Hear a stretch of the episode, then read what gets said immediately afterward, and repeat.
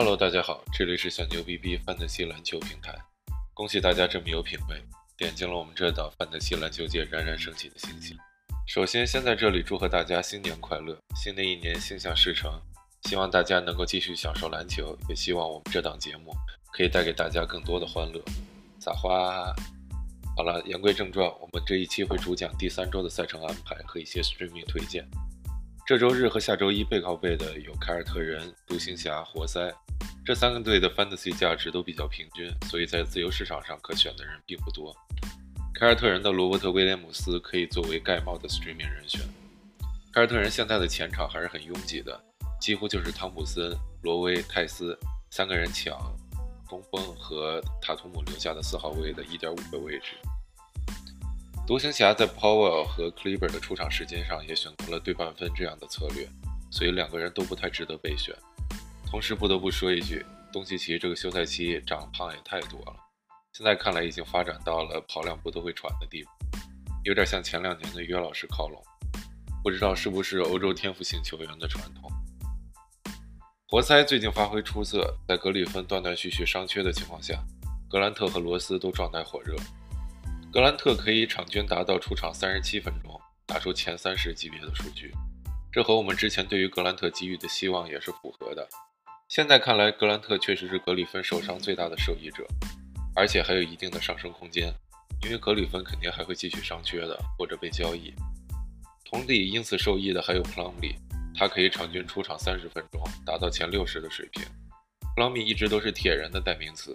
所以是值得长时间拥有，不用太过担心伤病隐患的。格里芬则是趋向一个可以被扔掉的尴尬处境，因为他健康的时候效率还是在这个赛季有很大提升的，但是出场时间太不稳定，建议尽快交易掉，或者在自由市场如果还有像 Keldon Johnson 这样可以稳定保持出场时间的自由球员的话，是完全可以替换格里芬的。周二、周三背靠背的有公牛、快船和爵士。公牛最近因为塞迪斯·杨的复出和 Otto Porter 的状态回暖，板凳实力增强了很多。我个人是很推荐大家入手塞迪斯·杨的，尽管他的出场时间还不能稳定的控制在二十七分钟以上，但是杨在这个赛季的战术地位更趋近于低位，而不是上个赛季的三 D 球员打法。多诺万教练更愿意让杨在低位落位，作为轴来串联。同时，他本人的防守功底是可以保证抢断输出的。在其他球员中，Patrick Williams 的行情会因为杨的回归有所下降。快船现在可以确定，卡兹哥肯定会确认第二场背靠背比赛，巴图姆会顶上三号位，贡献三分和助攻。同时，最近乔治状态也有所回暖，在防守端可以做出更大贡献。虽然进攻端肯定还是寒冰射手的表现。爵士队的麦克康利最近状态有所回暖，进入了一个可以 sell high 的状态。因为康利最近的三分命中率过高，已经超过了百分之四十五，这对比他前几个赛季百分之三十七的命中率，明显是一个 outlier。同时，康利回暖所带来的米切尔的一定的低迷，这一周米切尔命中率不足百分之四十，并且只有一个抢断，现在可以处于一个 buy low 的状态。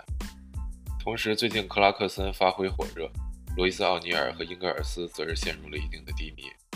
爵士队上个赛季就有过英格尔斯和康利两个持久点不能同时上场的问题，这个赛季呢依旧还是没有解决，所以在康利状态火热的时候，英格尔斯的 fantasy 价值是不高的。周三、周四背靠背的有七六人和骑士，七六人有可能在周四轮休恩比德，但是这并不代表霍华德就是 streaming 的备选人选，因为霍华德最近发挥实在是太差了，他的身体和脚步也不足以在现在的 NBA 立足。更不用说打首发打满全场。七六人这边可以考虑米尔顿作为备选。最近米尔顿状态回升，可以贡献得分的同时，还能贡献抢断。在 Korkmaz 伤愈回归之前，米尔顿应该可以延续这样的状态。骑士队的南斯和 Sexton 都延续了火热的状态，Sexton 则因为命中率过高而继续处在一个 sell high 的阶段。周四周五有湖人、灰熊、篮网这三支背靠背球队。湖人的自由球员真的没什么可说的，比较值得一提的就是最近小加索尔的状态回升，也是进一步压缩了哈雷尔的生存空间。这一周哈雷尔可谓是命中率、得分、篮板全面下滑，选了哈雷尔的玩家可能要经历一阵阵痛期。虽然我依旧是哈雷尔黑，但是他确实也不至于打成这样的表现。当然，我依然还是建议大家在哈雷尔打的时候尽快出手。不得不说，加索尔对于常规赛的湖人还是很重要的，既能控制节奏，又可以组织。在季后赛，加索尔目测还是会充当去年霍华德那样类似于战术棋子的角色，限制约基奇这样大中锋的发挥。因为加索尔现在的体力和速度确实不适合长时间在季后赛出场了。之前我们说到哈雷尔也不是一个季后赛球员，因为季后赛拥挤的空间是哈雷尔无法应对的。所以这也就说明了湖人更希望安东尼·戴维斯承担更多的内线防守任务，AD 势必将承担更多的中锋任务。这还是给湖人增加了一丝伤病隐患，因为我们回顾 AD 的伤病历史，大多数都是在顶五号位的时候获得的。我们在这里也是祝福浓眉能够保持健康。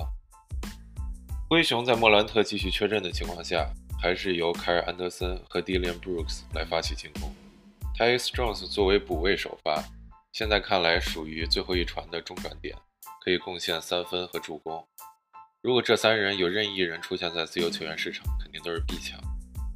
最近克拉克在盖帽效率有一定回升，但是命中率和得分篮板依旧不处于一个合格的 fantasy 球员的范畴，所以建议大家继续观望。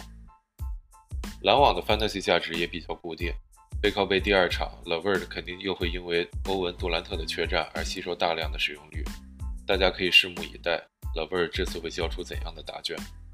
不得不说，大石对于 Lavert 的使用还是很聪明的，他在第六人位置上的大包大揽，也让欧文和杜兰特有更多一起磨合带第一阵容的时间。Lavert 和欧文杜兰特的使用率都在零点三左右，冠绝全队。同时，Lavert 的火热会带动阿伦的状态升好。因为他们两人的挡拆可以说是篮网过去两年的惯用套路，化学反应极佳。现在阿伦正好处于一个掰漏的状态，建议大家可以适时出手。周五、周六背靠背的有黄蜂、魔术、太阳、国王和奇才。黄蜂的三球和比永博都迎来了爆发，其中三球已经连续四场可以贡献两个以上的三分和一个以上的抢断，基本可以确定三球已经适应了 NBA。随着三球的出色发挥，我们之前预测的 Devonte Graham 的低迷也是再一次应验了。虽然我也没有想到，只用了一周，三球就获得了生涯的第一次小爆发。Graham 最近四场只有一场助攻在五以上，但是都能贡献将近两个的抢断，还是比较令人欣慰的。这个赛季三球的使用率和真实命中率都遥遥领先于 Graham。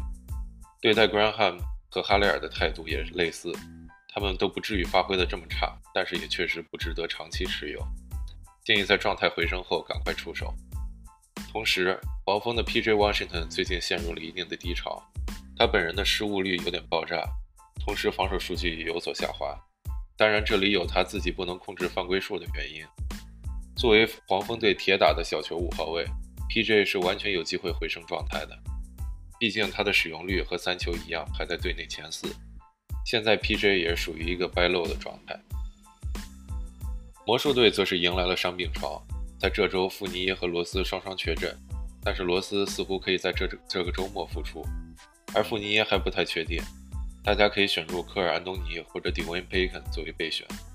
如果富尼耶继续缺阵的话，这两位都会承担一定的得分和组织任务。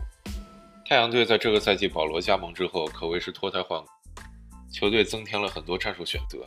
节奏也更加多变，可以适应阵地战了。这也是 NBA 强队的必修课。看见保罗能够在太阳发光发热，还是很令人欣慰的。并且保罗的到来也激活了大乔。大乔今年场均命中三个三分，并且能保证百分之五十的三分命中率，结果是令人非常欣喜的。大乔也非常有能力能够保持这个三分体量，虽然命中率肯定会下滑。结合他出色的抢断效率，大乔是现在 Fantasy 最大的黑马之一。建议大家长期持有。与此同时，布克和艾顿的王家可能要骂娘了。这两个人的得分因为球队节奏拖慢的原因，分别下滑了五到七分。但是在开局五胜一负的太阳，还是走在了正确的道路上，取得了近几年最好的开局。在现在联盟强队都处于状态比较迷的情况下，这么早进入状态，还是让太阳在季后赛争夺中获得了很大的先机的。太阳今年可以竞争一下西部五到六名的位置。Fantasy 备选的话，还是推荐卡梅隆·佩恩和约翰逊。国王队新秀 Hilberton 继续延续着他火热的发挥，贡献着抢断和助攻。他和 Fox 的双控卫组合也出现端倪，在以后很有可能成为国王力捧的对象。同时，福尔摩斯也逐渐占据了主力，把白边挤出了轮换。在这里也恭喜国王教练组早日醒悟，选了白边的朋友们，如果坚持到现在还没放弃的话，可以安心的 drop 他了。奇才队终于在森林狼身上拿到了赛季首胜，威少还是固定会在背靠背第二场轮休，Trey Brown 可以作为抢断备选，值得大家考虑。周末两场背靠背的有马刺、热火、掘金、森林狼。马刺队今天迎来了怀特的复出。尽管怀特现在肯定是有出场时间限制的，目测会在十五分钟之内，但是还是很好奇怀特的复出是否会对德罗赞和穆里的组织数据造成影响，并且朗尼沃克的时间也存在着很大的疑问。同时，阿德现在处于一个史诗级的败露中，这种情况，考登·张森和 Rudy Gay 都可以作为备选顶上去。迈阿密赢回了巴特勒的回归，也立刻影响了西罗和布拉德利的发挥。其他人没什么可说的了。掘金开赛状态一落千丈，岳老师这几场一直是独木难支，开赛到现在只赢了一场。掘金队在各个方面都可谓是捉襟见肘，小波特的打法跟球队还是不太兼容。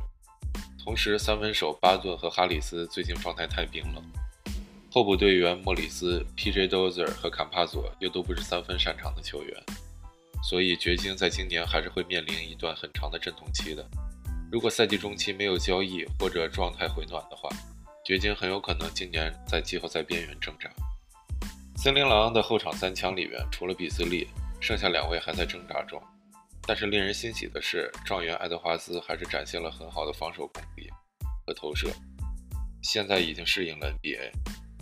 作为 Streaming 的备选，Naz Reid 依旧可以贡献篮板和防守。节目的最后，再给大家更新一下 NBA 最近的伤病和动态。